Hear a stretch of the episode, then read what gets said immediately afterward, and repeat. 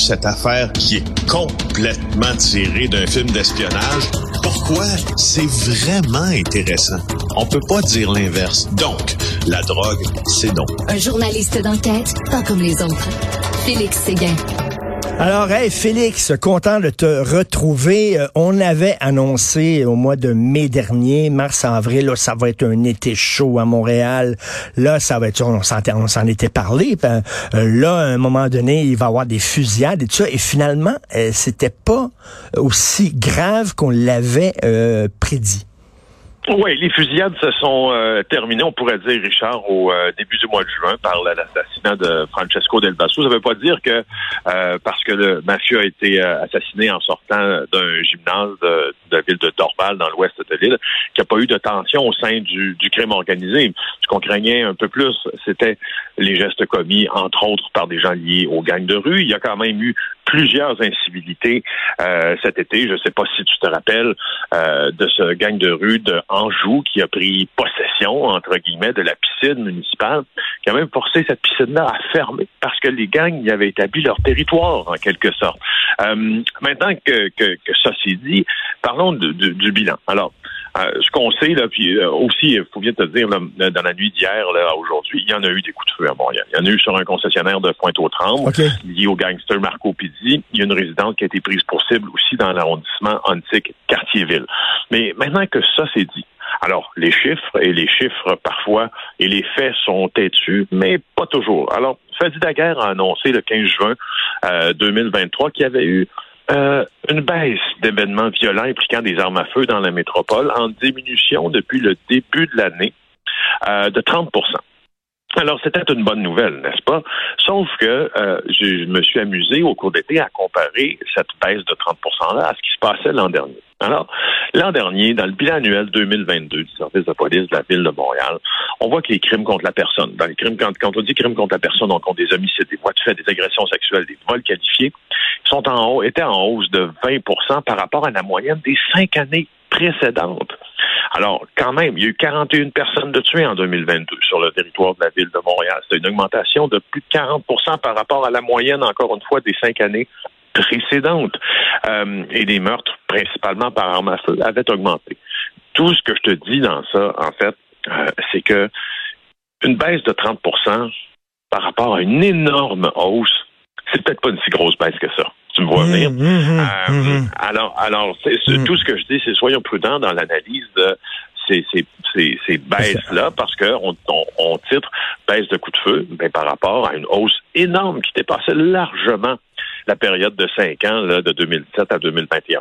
Alors, euh, donc, donc tout ça, tout ça, c'est euh, euh, en fait une opération de relations publiques. Là. On essaie de minimiser ce qui se passe en disant, regardez, là, finalement, on a, on a réussi à faire baisser de façon incroyable le nombre de fusillades, alors que quand tu regardes les chiffres, comme tu dis, c'est pas si extraordinaire que ça. Ben c'est ça. Alors tu peux, tu sais, c'est louable. La, la, statistique, elle est vraie. Sauf qu'évidemment, quand on a annoncé ça, on n'a pas parlé de la période avec laquelle on se comparait. Et en plus, euh, écoute, si on voudrait être cynique, on dirait, OK, peut-être qu'on s'est moins tiré dessus euh, cet été, mais on se poignardait. Alors, on a vu ça. Là, malheureusement. On a seulement changé euh, l'arme du crime. on a vu qu'il y a un homme qui a été poignardé, écoute, au coin de Jeanne-Mance et Maisonneuve, en plein quartier des spectacles. Ben oui, puis attends un peu sur la sur la violence par par arme blanche, hein, par euh, bon, avec des couteaux, avec des couteaux à cran d'arrêt, avec différentes armes tranchantes. Je peux te, te confirmer euh, une, une, ce qui était d'abord une rumeur, mais que j'ai pu valider avec euh, des avocats de la défense, entre autres, au cours des derniers jours. Tu sais que euh, il, y a, il, y a, il y a vraiment un mot d'ordre là chez les juges qui rendent sentence en matière d'armes à feu. Les sentences sont de plus en plus lourdes. Et puis, les avocats de la défense et les policiers, parfois dans les corridors du palais de justice, ils se parlent entre eux, n'est-ce pas?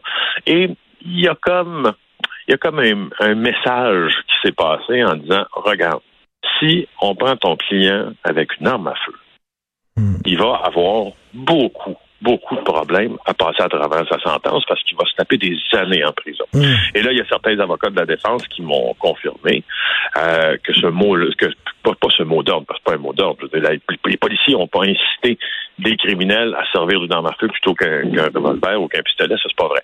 Mais par contre, ils sont très conscients maintenant, nos, nos, jeunes criminels qui utilisent des armes à feu à Montréal, la fourchette de, de, sentence qui a considérablement augmenté. Alors, est-ce qu'on peut est-ce qu'on peut mettre ça sous le compte? Est-ce que ceci euh, explique cela? C'est certainement arrivé, en tout cas, ce que je te dis.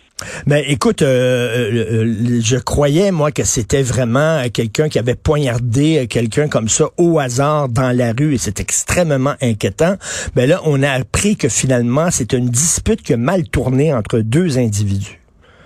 Oui, c'est ça, c'est ça exactement. Et ça fait en sorte que plus cette violence-là euh, se rapproche des quartiers du centre-ville de Montréal, plus elle, plus elle s'approche de nous, plus on la voit. Alors, euh, que ce soit une dispute là, qui tourne mal entre deux individus, que ce soit un, geste commis totalement gratuitement sur une personne qu'on connaît pas, ou que ce soit euh, un, que ce soit prémédité, puis que ce soit pour venger un événement criminel qui s'est passé. Euh, je, ça, ce qu'on peut confirmer, c'est qu'elle s'approche du centre-ville. Et Félix, ce que, ce que je dis à mon fils, c'est que si tu vas dans le centre-ville, puis il y a quelqu'un qui commence à s'obstiner avec toi, là, va, va, beat it, beat it, comme dit Michael Jackson. Va-t'en. commence pas, commence pas à t'obstiner avec lui parce que tu sais pas quel fou que c'est.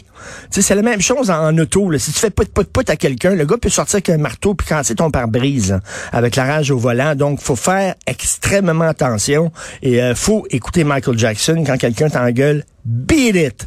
Merci beaucoup. bonne saison. Je suis content de te retrouver. Merci. Bonne saison, Félix.